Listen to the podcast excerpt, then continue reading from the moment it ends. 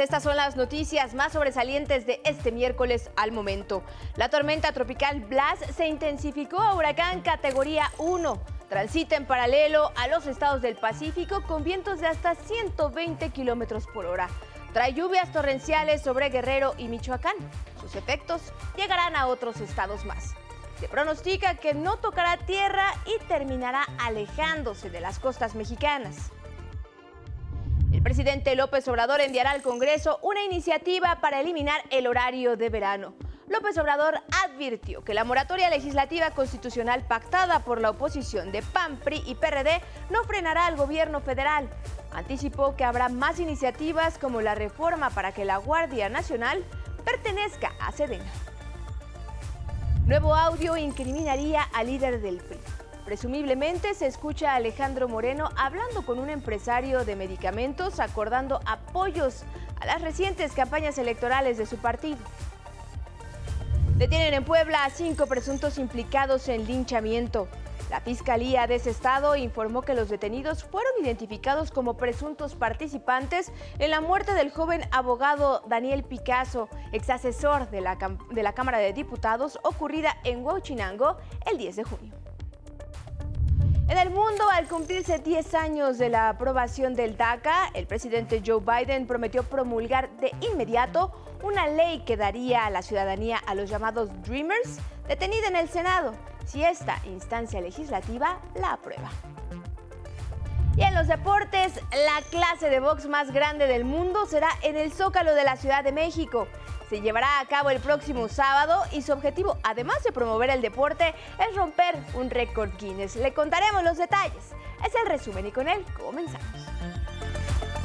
Hola, hola, ¿cómo están? Muy buenas tardes. Bienvenidos a este espacio informativo. Los saludo con mucho gusto, así como a quienes ya nos sintonizan en el 95.7 de FM, la frecuencia de radio del Instituto Politécnico Nacional. Hoy Vanessa Salazar nos acompaña en la interpretación en lengua de señas mexicana y ambas los invitamos a que nos sigan. Estamos en Facebook, Twitter, Instagram y en nuestra página de 11 Noticias.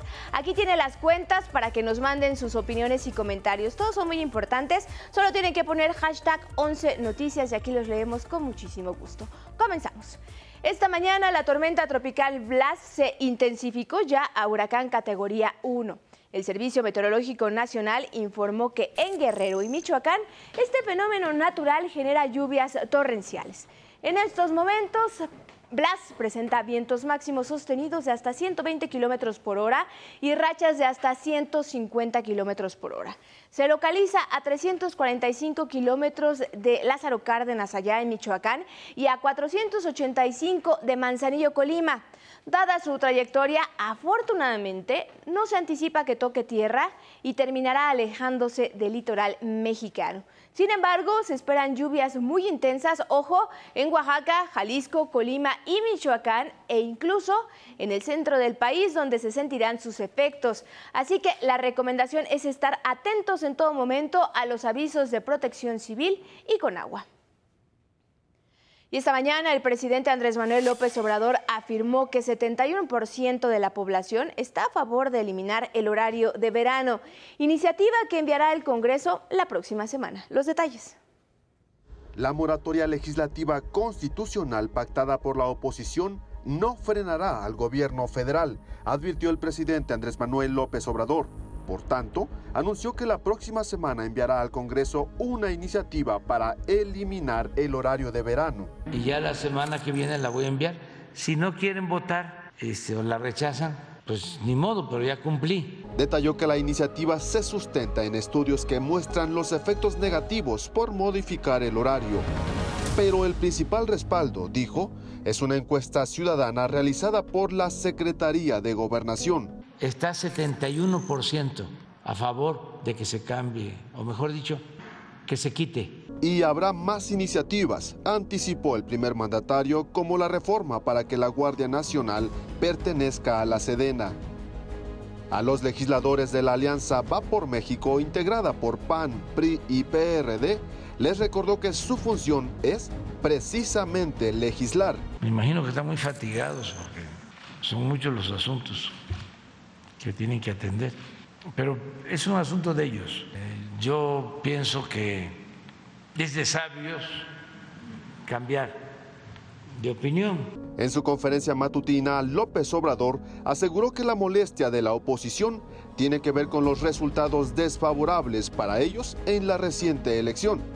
Precisó que los líderes de los partidos no son los jefes de los legisladores. Si no son borregos, son representantes populares. El PAN consideró el presidente no obtiene los votos ciudadanos porque se ha opuesto a políticas sociales como la pensión para adultos mayores. Es de lo más retrógrada que hay en lo político y en lo social es de lo más inhumano. Al PRI también lo cuestionó. ¿Quién inspira a los priistas? ¿Iturbide?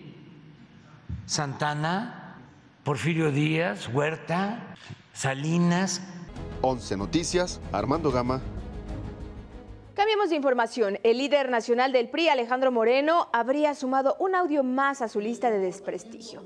Ahora presuntamente se le escucha hablando con un empresario del ramo de medicamentos con quien habría acordado apoyos a las recientes campañas electorales.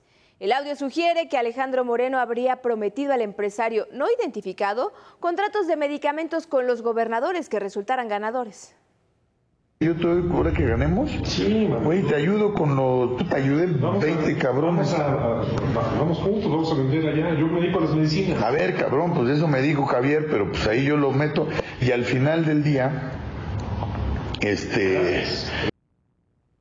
Este audio fue revelado en la emisión en redes sociales del martes del jaguar de la gobernadora de Campeche, Laida Sansores. También este martes, policías ministeriales de la Fiscalía Estatal acudieron al domicilio del dirigente nacional del PRI en aquella entidad para revisar la propiedad después de que en uno de los audios revelados por Laida Sansores se refiriera a este inmueble en un aparente esquema de lavado de dinero. En más información nacional, restablecen el orden en San Cristóbal de las Casas, en Chiapas. En San Cristóbal de las Casas, Chiapas, fuerzas federales y las policías municipal y estatal restablecieron el orden y seguridad luego de que grupos armados se disputaron el control de un mercado. En Coahuila, para atraer las lluvias en la Sierra de Arteaga y combatir los incendios forestales y captar más agua, autoridades del municipio realizaron experimentos con la quema de químicos que, según dicen, han dado buenos resultados.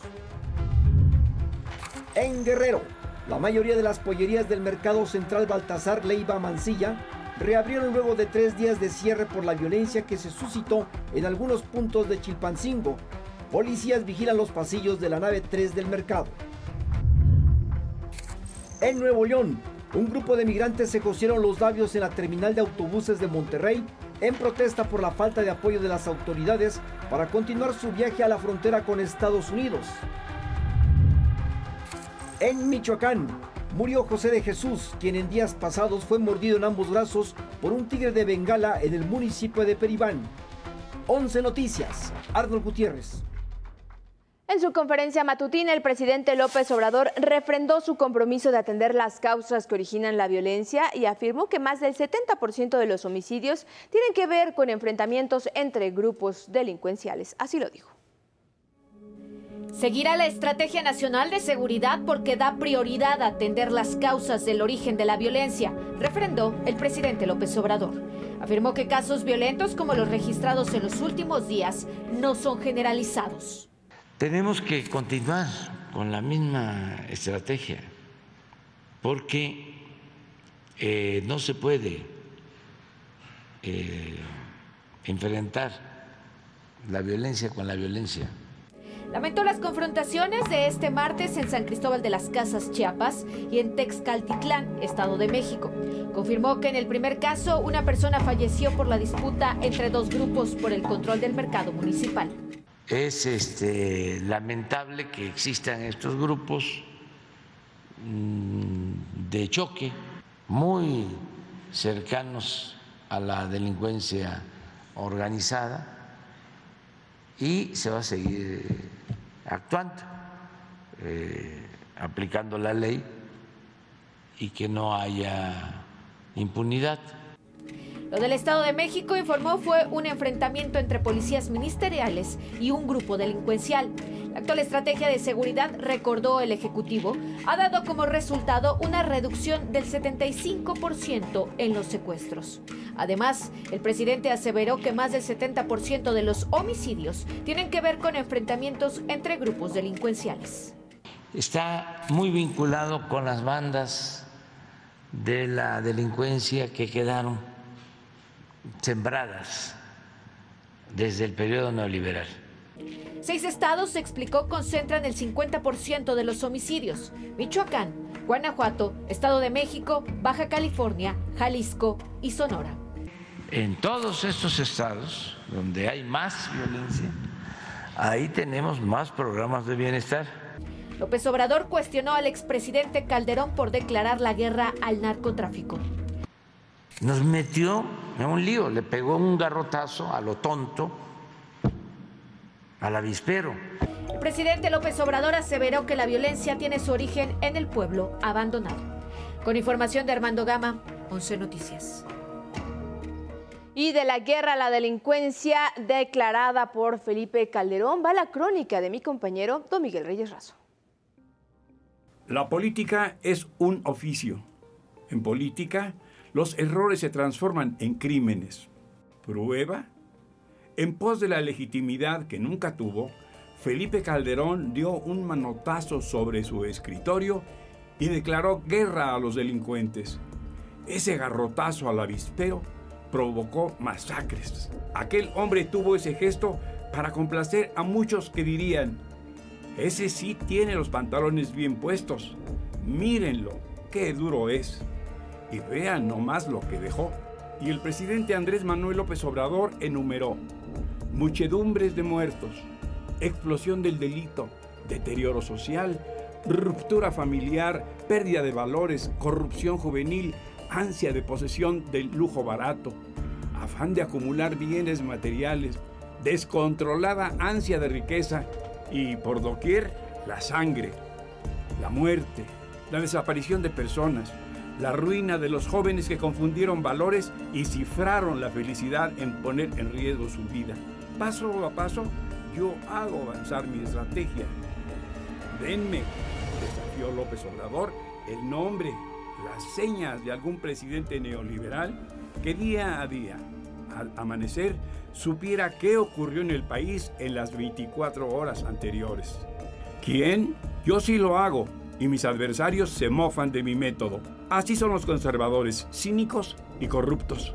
No me preocupan, el pueblo ya los conoce muy bien. En 11 Noticias, eh, Miguel Reyes Razo informó. En otro expediente, la Fiscalía de Puebla detuvo a cinco personas identificadas como presuntos participantes en el linchamiento del joven abogado Daniel Picasso, ex asesor de la Cámara de Diputados ocurrido en Huauchinango el 10 de junio pasado. Esta madrugada, elementos de la Guardia Nacional y de la Policía Estatal catearon 12 inmuebles. Entre los cinco detenidos se encuentra la persona que supuestamente prendió fuego al litigante de tan solo 31 años. La Fiscalía Poblana informó que esclareció la identidad y confirmó la participación de estas personas en los trágicos hechos. En otros temas de la mañanera, sigue en pie la inauguración este año de la refinería Dos Bocas que se construye en Tabasco. Así lo garantizó el presidente Andrés Manuel López Obrador y detalló que tras la apertura iniciará el proceso de pruebas. Será el próximo año, dijo, cuando la refinería Olmeca produzca a toda su capacidad. Esto es 150 mil barriles diarios de gasolina. Nosotros tenemos el compromiso y vamos a cumplir de que el año próximo ya dejamos de comprar las gasolinas se prevé que Dos Bocas sea inaugurada en julio y una vez en operación su producción será comparada con la recién adquirida Deer Park en Estados Unidos que procesa más de 300 mil barriles de crudo. La meta, recordó, es alcanzar el procesamiento de 1.2 millones de barriles diarios. En otro asunto, el Ejecutivo exhortó a la Fiscalía General de la República y al Poder Judicial a resolver la situación jurídica del gobernador de Tamaulipas, Francisco Javier García Cabeza de Vaca, acusado de presuntos vínculos con una red de lavado de dinero. ¿Qué tiene que hacer la Fiscalía? Informar. Y el Poder Judicial resolver. Y aquí sí fraternamente, cariñosamente, respetuosamente, que no tarden tanto.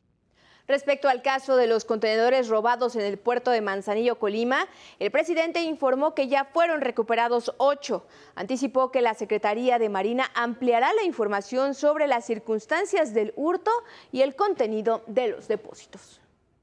Se va a presentar toda una información sobre lo que tenían los contenedores de mercancía, porque hablaban de oro, de plata, de eh, diamantes. Y en información de la Ciudad de México, este miércoles entró en vigor el ajuste tarifario al transporte público concesionado. En un operativo aplicado en 14 centros de transferencia modal, fueron sancionadas hasta el momento 14 unidades. La Secretaría de Movilidad Capitalina expuso que el objetivo es poner en orden a las unidades, choferes y concesionarios para que brinden un servicio eficiente y de calidad. Los transportistas deben tener seguro vial, tarjetas de circulación vigente, vidrios no polarizados y estar uniformados, entre otros requisitos. Serán 42 puntos a lo largo del día de estos operativos. Los operativos han implicado diversas eh, sanciones. Eh, ha habido algún traslado a, a corralones, también eh, un conjunto de suspensiones de las unidades. El titular de la Secretaría de Movilidad informó que en esta primera etapa la revisión se hará en las bases de los camiones. Tenemos 540 revisiones que se han hecho hasta el momento, 30 unidades suspendidas hasta el momento.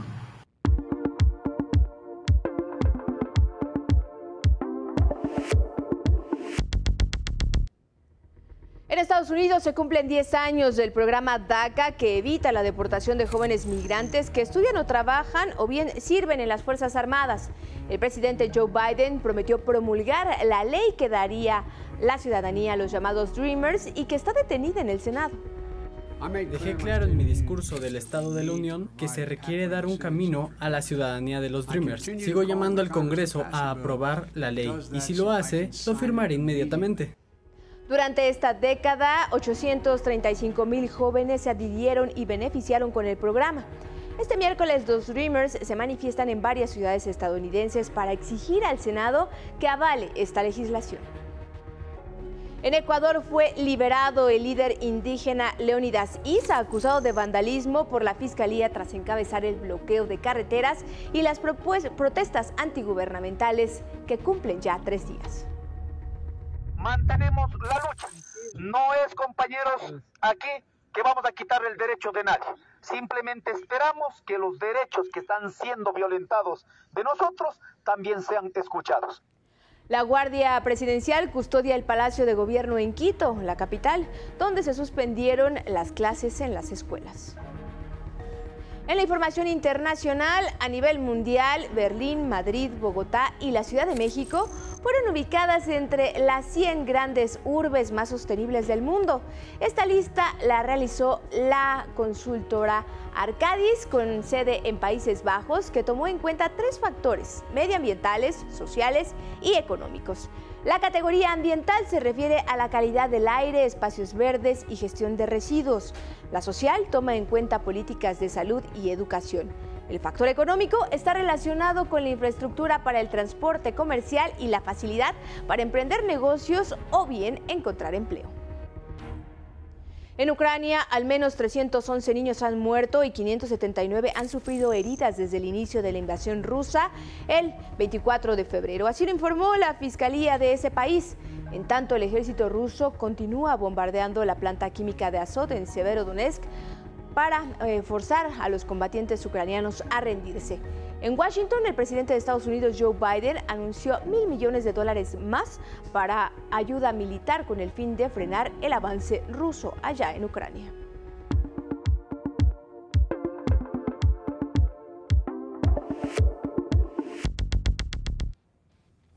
Y ya está Samuel Estrada en el estudio con la información más importante de los deportes. ¿Qué pasa con nuestra selección? Samuel, platícanos adelante. Hola Carla, ¿cómo estás? Buenas tardes, ya estaremos hablando de ello. Empezamos y nos enlazamos con Vianey Zárate, quien se encuentra en la entrega de kits para los participantes de la clase masiva de boxeo el próximo sábado en la Ciudad de México. El objetivo es romper un récord Guinness. Vianey, buenas tardes, adelante. ¿Qué tal Samuel? Muy buenas tardes. Así es, te saludo desde la plancha del Zócalo Capitalino, donde en estos momentos se está llevando a cabo la entrega de kits para la clase masiva de box que se llevará a cabo este sábado en busca de romper el récord Guinness de más personas entrenando y practicando este deporte. La gente se encuentra entusiasmada ya por participar en este evento, así que vamos a escuchar algunas de las palabras de los asistentes. Me gusta mucho el deporte y me gusta que fomenten este tipo de actividades. Me gusta mucho el boxeo porque cuando era chico mi papá me compró unos guantes y jugábamos y desde ahí me empezó a gustar el boxeo. Es una oportunidad que no cualquiera la tiene, qué bueno que nos la da la Ciudad de México y pues aquí estamos, ¿no? Presentes. Samuel Auditorio, comentarles que serán 40 mil eh, los asistentes para esta clase masiva, por lo que se abrirá el acceso a partir de las 6.30 de la mañana para en punto de las 8 se lleve a cabo este evento que será impartido por campeones mundiales como Mariana La Barbie Juárez. Hasta aquí mi reporte con las imágenes de mi compañero Raúl Mejía. Regreso contigo al estudio. Buenas tardes. Gracias, Bienaire. Ahí nos vemos el sábado. Iniciamos con el fútbol mexicano. El exilvante internacional Armando Archundi es el nuevo presidente de la Comisión de Arbitraje de la Federación Mexicana de Fútbol. Se anunció esta mañana, reemplaza a Arturo Bricio, quien estuvo al frente de la Comisión de Árbitros por cinco años. Les prometí hace un par de días aquí noticias pronto y aquí estamos para presentar a nuestro nuevo presidente de la Comisión de Árbitros, el señor Armando Archundia. Hoy, 15 de junio del 2022, estoy iniciando un proyecto muy importante donde trabajaremos en equipo, trabajaremos de la mano con todos ustedes por el bien del fútbol y por el bien del arbitraje. En el FIFA Gate, la Fiscalía Suiza que lleva el juicio por fraude contra el expresidente de la FIFA, Joseph Blatter, y el expresidente de la UEFA, Michel Platini, pidió 20 meses de prisión suspendida para ambos por incurrir en irregularidades financieras. Así Blatter y Platini podrían pisar la cárcel tras el juicio de 11 días. El 8 de julio serán anunciados los veredictos finales.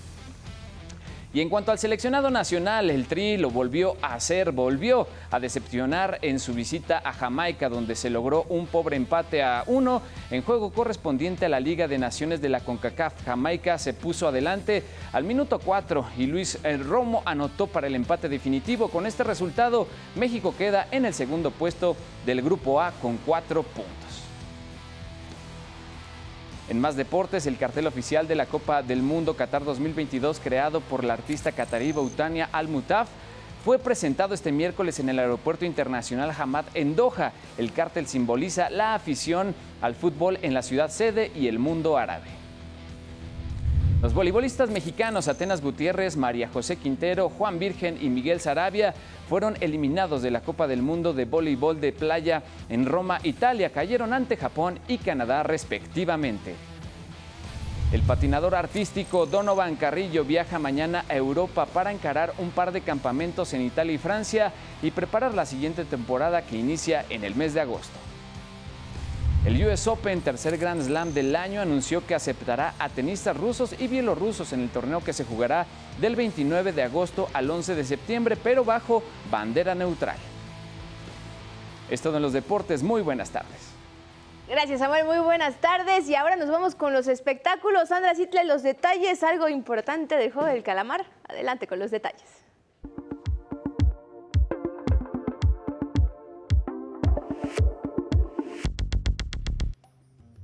Muchísimas gracias, Carla. Muy buenas tardes. Mañana se estrena en cines mexicanos Lightyear de Disney, que cuenta la verdadera historia del astronauta Buzz Lightyear. Desde el infinito y más allá, llega la nueva película Lightyear, cinta que cuenta la historia de Buzz Lightyear, personaje entrañable de la película Toy Story.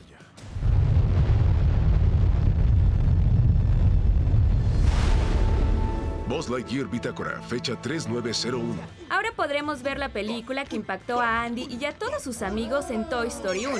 ¡Es la nueva película de acción de Buzz Lightyear! ¡Tres, cuatro, retroceder a discreción! ¡Alguien meta la cinta! ¡Rápido! ¡Mis bracitos no alcanzan! La vida del astronauta y todas las pruebas que superó para convertirse en un guardián espacial. Mi hijo es fan, ah, hemos visto las cuatro películas de Woody, no me lo esperaba, no me esperaba que fuera la historia. Tienen que ver para entenderle. Esperábamos algo como más sencillo, pero nos dejó impactados. Estuvo demasiado buena, muy interesante, muy graciosa, estuvo muy genial la verdad.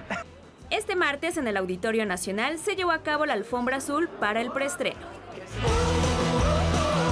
Llena de acción, aventura y viajes en el tiempo, Lightyear la podrán disfrutar a partir del 16 de junio en su cine favorito. Con imágenes de Raúl Mejía y Alan Chincoya, 11 Noticias, Paola Peralta. En más información, el juego del calamar saldrá de la pantalla y ahora será un reality show. Participarán 456 personas de cualquier parte del mundo que hablen inglés, tengan 21 años o más, pasaporte vigente y disponibilidad para las grabaciones que serán en 2023. Por supuesto, su vida no estará en peligro, pero deberán superar las pruebas para ganar el premio de 4,5 millones de dólares. Las bandas favoritas de Taylor Hawkins serán parte del homenaje póstumo que le preparan sus compañeros de Foo Fighters. Miembros de Queen, Rush, The Police y Oasis serán parte del concierto para recordar al fallecido baterista y que se llevará a cabo el 3 de septiembre en el estadio Wembley en Inglaterra.